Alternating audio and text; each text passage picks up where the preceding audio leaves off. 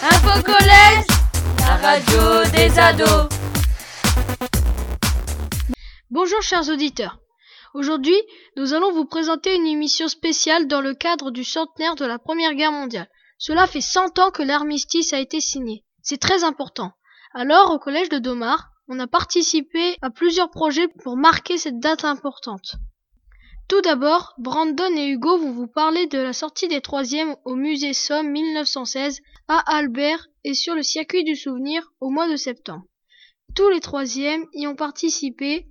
Vous entendrez une interview de Gauthier, guide au musée, puis vous saurez qu'ont pensé certains professeurs et élèves de la sortie. Bonjour Gauthier. Bonjour. En quoi consiste le métier de guide? Alors le métier de guide, bah, c'est euh, avant tout euh, un métier qui sert à transmettre, euh, bah, là pour le coup moi je suis guide sur les champs de bataille de la Somme, donc transmettre une histoire, à faire passer un message et à pouvoir intéresser le public, à, à sensibiliser le public à ce qu'il a autour de lui. Quand a été construit ce musée? Alors le musée, lui, il a ouvert en 1992, mais il est dans une galerie qui date du XIIIe siècle. À quoi servait le souterrain avant? Alors donc il a le souterrain qui date du XIIIe siècle servait en fait de muche. Se mucher en picard, ça veut dire se cacher. En fait, ça a servi de souterrain refuge. Et à partir de 1938, la ville d'Albert se décide de renforcer la galerie. Donc vous allez voir, hein, c'est en, euh, en, en briques et en béton armé à l'heure actuelle, et plus du tout en pierre.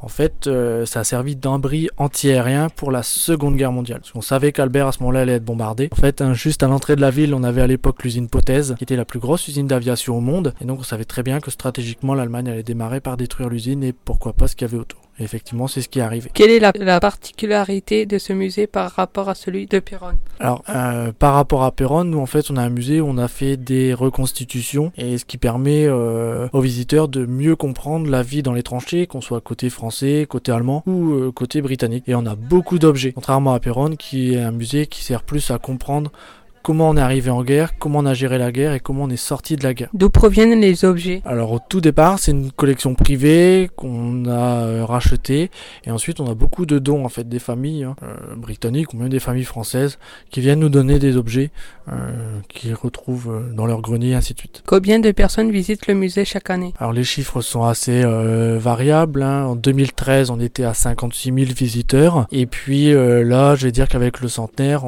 ça a un petit peu varié. Euh, là, cette année, on sera sur les. Euh, je voudrais pas dire de bêtises, cette année, on doit être bien sur 70 000. Qui sont les visiteurs? Alors, on travaille beaucoup avec les scolaires français. Donc, si on, travaille, on parle de groupe, ça va être plus des Français. Par contre, si on parle d'individuel, là, pour le coup, c'est beaucoup plus de Britanniques. On est à peu près à 65% de visiteurs britanniques. Y a-t-il eu une hausse de no du nombre de visiteurs pendant le centenaire? Alors oui, en effet, avec le centenaire, on a vraiment senti une, une hausse. Hein. Donc 2013, je vous disais, on était à 56 000 visiteurs. 2014, on est passé à 90 000 visiteurs. Donc une hausse euh, là très très importante. 2015, ça a baissé un peu. 2016, alors que c'était l'année du centenaire de la bataille de la Somme, on est, on est content de nos chiffres, mais on aurait pu faire mieux. Mais bon, il fallait bien prendre en compte qu'on avait eu les attentats à Paris au mois de novembre, et puis les attentats à Bruxelles, et donc ça, ça a joué hein, pour le tourisme mondial. Et puis 2017, année relativement calme, et là, cette année 2018, on est bien parti pour avoir de très bons chiffres. Merci beaucoup d'avoir répondu à mes questions. Et de rien, merci à vous de m'avoir interrogé. Bonne continuation. Merci.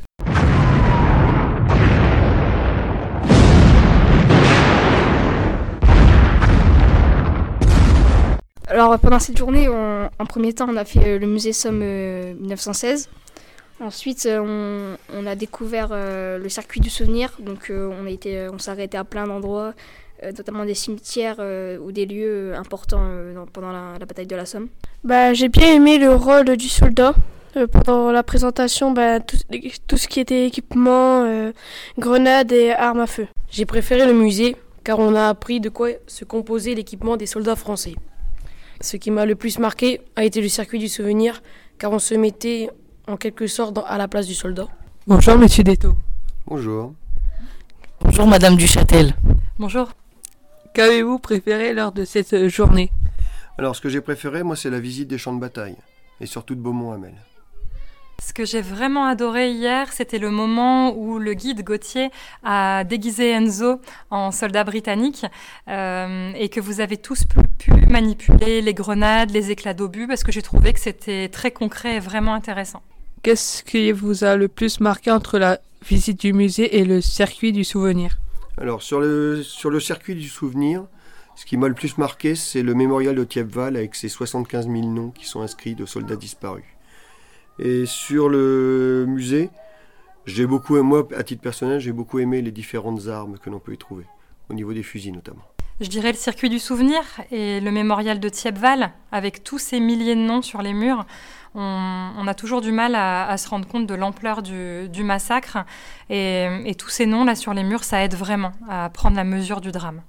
Merci beaucoup. Merci à toi. Grâce à cette sortie, certains élèves de 3e B ont été très inspirés pour le repas du poilu. D'ailleurs, Tom, que peux-tu nous dire sur ce repas qui a eu lieu à la cantine le mardi 13 novembre? Lors de ce repas, nous avons pu manger certaines spécialités comme des terrines, des haricots de soisson, du gâteau battu, entre autres. Pour l'occasion, des troisièmes, tous volontaires, ont préparé une exposition des affiches sur le déclenchement de la guerre, son déroulement, les batailles, la vie entre les tranchées, l'alimentation pendant la guerre, et bien sûr d'autres sur la justice, et le bilan de la guerre, mais aussi des affiches sur le circuit du souvenir et la sortie à Albert. Pendant le les élèves de troisième ont lu les lettres de soldats français ou étrangers, mais aussi des courriers d'enfants et de femmes. Merci Tom. Et maintenant, bonjour Léo, bonjour Emmanuel. Vous allez nous présenter une exposition qui était présente quelques jours au CDI. Celle-ci faisait référence au rôle des femmes pendant la Première Guerre mondiale. Quel est l'objectif de cette exposition?